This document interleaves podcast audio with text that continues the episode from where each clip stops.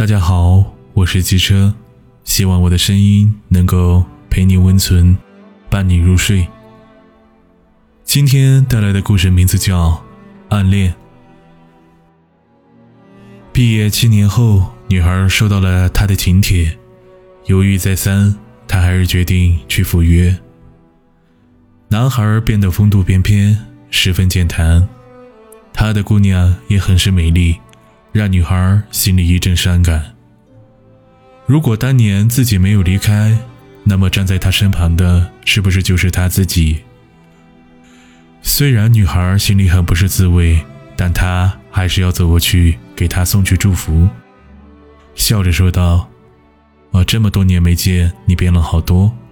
我记得那时的你没有那么健谈，跟喜欢的人说话总是结巴。”他顿了顿，继续说：“没想到现在跟新娘说话那么流利，爱情的力量啊，真厉害。”男孩听了听后，马上脸红到脖子根，说道：“真、真、真、真的吗？”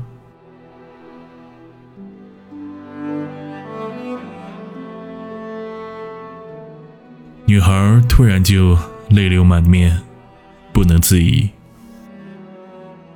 他和她原本在校时就亲密无间，互相欣赏对方。但是由于现实让两人分隔两地，最终啊，谁也没有往前再迈出一步。参加完婚礼之后，女孩喝了很多酒，口齿不清的向我说道：“校服是我和他唯一穿过的情侣装。”毕业照是我和他唯一的合影。如今已经七年了，喜欢用了一秒，而疼疼了七年。